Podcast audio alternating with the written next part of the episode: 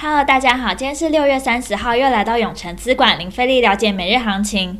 不知不觉呢，二零二一年已经上半年就过完了。那进入下半年呢，你知道七月当中有不少新制推出吗？有生育的啊，保险的啊，房地合一二点零啊，实价登录二点零，还有机组人员七加七啊等等的政策。那我们就挑比较有关投资的来跟大家分享哦。那第一个呢是股票造市者制度上线。那为了有效拉高优质冷门股的交易量，选定上市的六十档，上柜的八十档股票进行造市，有九家券商呢扮演报价及交易参与者的角色。那第二个呢，就是虚拟货币的实名制哦。为了防止洗钱，七月一号起需要呢采实名制。那如果做不到的话呢，最重会罚一千万哦。不知道各位有没有在玩虚拟货币吗？如果有玩的话呢，要小心新的制度哦。那我们接下来先来看一下美股。消费者呢，对未来几个月的商业状况和自己的财务前景呢，持乐观的态度。本周呢，最受关注的将是周五公布的美国非农就业数据。昨日公布的新数据显示呢，美国房价在四月份以有史以来最快的速度飙升，受重量级科技公司和银行股的推动，四大指数皆上涨。其中道琼上涨九点零二点，标普五百连续第四个交易日创下历史新高，来到四千两百九十一点八零点。纳斯达克指数呢，同时也创下新高，来到一万四千五百二十八点三点。科技五大天王呢，脸书下跌了一点零五 percent，Google 下跌零点二二 percent，其余苹果、亚马逊、微软皆上涨。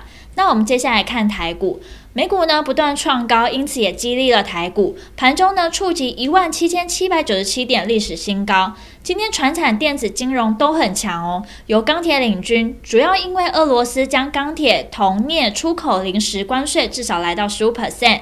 早盘呢，嘉大、智联、张元等十四档。中小型个股涨停，航运啊，长荣、万海也涨停。电子权值股，台积电、联发科、鸿海也是拉抬的重点。台积电今日最高来到五百九十九元，但收盘呢收敛至五百九十五元。联发科涨了两 percent。金融股的富邦金、兆丰金、元大金今日也很强劲。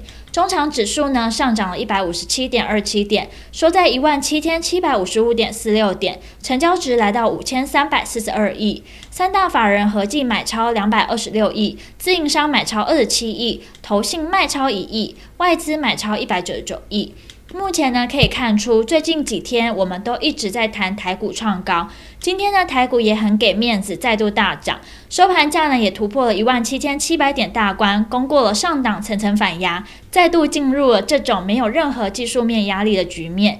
这种情况后续台股只要稍微回测一万七千七百，或是下方短线均线，都很容易会再度出现好买点。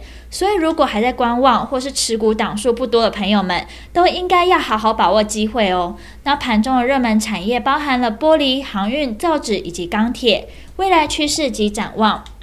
传产类股呢还是很强，包含货柜航运、散装航运、钢铁、玻璃、造纸、塑化、纺织等等，今天都有很多档个股呢强势上攻。在台股创高之际啊，类股持续良性轮动上攻的情况会十分明显，也就是我们一直跟大家提到的，很多族群呢都会吸引资金进场，让台股创高变得容易许多。建议操作上，除了关注强势传产外，也可以一并留意电子族群补涨的机会。那听到这边，相信大家一定在了解完台股跟国际状况后，更希望知道怎么对于自己的投资获利有帮助。记得哦，稍后六点，我们永诚资管江太一分析师会详尽针对盘中热门族群解析，包括二六零三长荣、二六零五欣兴、二零二七大成钢、二六四二宅配通，敬请期待。今天的永诚资管零费力了解每日行情就到这边结束，祝大家可以操盘顺利。喜欢我们可以订阅，按下小铃铛。想更了解我们永诚资产管理处，欢迎到我们粉专及我们官网。那我们明天见哦，记得准时收看我们永诚资产管理处等你哦。